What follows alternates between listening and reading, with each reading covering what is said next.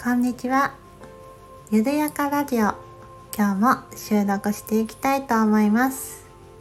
フリーランスのみきです。今日は感情にフォーカスするってことを話していきたいなって思います。そうですね。なん感情、気持ち、表現するのって皆さんは得意ですか？正直私は今まではすごく苦手でした。なんていうかな。やっぱり今までが思考優位っていうんですかね。これをしなければいけないとか、この仕事は嫌だろうが何だろうがやり遂げなければいけないとか、うん。あとは学生の時に、まあ、感情云々とかよりも決められたこと、まあ、行事とか宿題とか授業とか部活とか、うん。その感情を置いといてやらなければいけないことってすごくあったので、感情を優位にする感情にフォーカスするってことがすごく苦手になってしまってました。うん。それはね、もうずっと長く積み重ねてきたものなので、なかなかそれに気づくこともなかったし、それが大事だなって思うこともなかったんですよね。じゃあ、なんでそこから感情にフォーカスするって今回のね嫌いになったかというとフリーランスになると自分で決めるってことがすごく増えてきたんですよね。うん、自分で仕事内容も考えるし今後自分がどうしていきたいかも自分で決断する。そういった時に自分の感情に向き合うこと。これが本当に大事だなって思いました。なぜかというと自分が何かこれ嫌だな。ちょっとモヤモヤする。それってどうなんでだろう。どういうことだろう。とか。これちょっとワクワクする。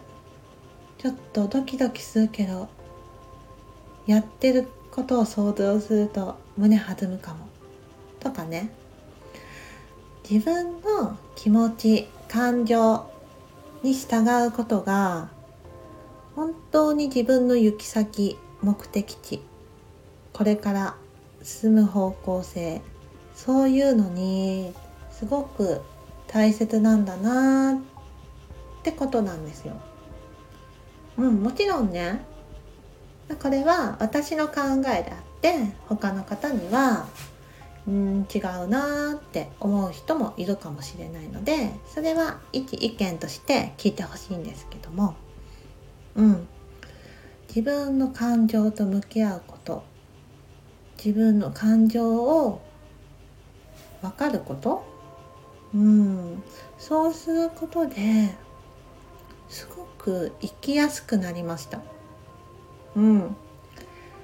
もちろん仕事関係でもあこれやってみたいかもって進んだことはやっぱり楽しいしうん最後までなんだろうなワクワクした気持ちで進むこともできるし結果が出るまで努力できる。っていう部分もあります。それ以外にも自分が選ぶ選択肢がどんどんね上がってきているっていうのかな。自分の本質に近づいていってるような感覚になってきたんですよ。そう。自分の感情が向くままに選んでいくとそこから見えてくる景色。自分が選ぶ選択肢がなんだろう。すごい研ぎ澄まされたものになってくるというか。今までその常識とか周りの声に左右されて動けなかった部分とか選択肢に入ってこなかった部分が見えてくるというか。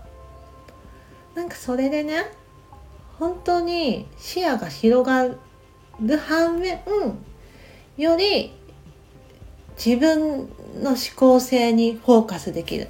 なんかそんな感覚になったんですよね。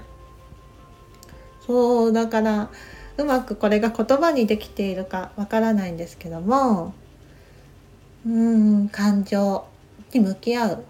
感情を理解する。ってことがより自分の進む道をはっきり出してくれるんじゃないかなって今私は思ってます。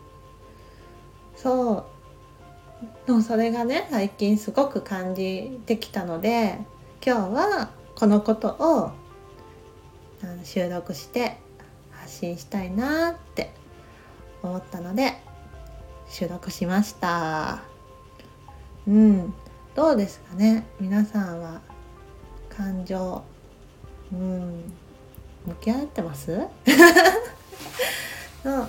なんかそうやってもし普段感情向き合えてないなーって方がいたらもし少しでも自分の声声か気持ちに向き合ってもらえたら向き合うきっかけになってもらえたら嬉しいなーって思います。うん。それでは今日はこの辺で聞いてくれてありがとうございました。またね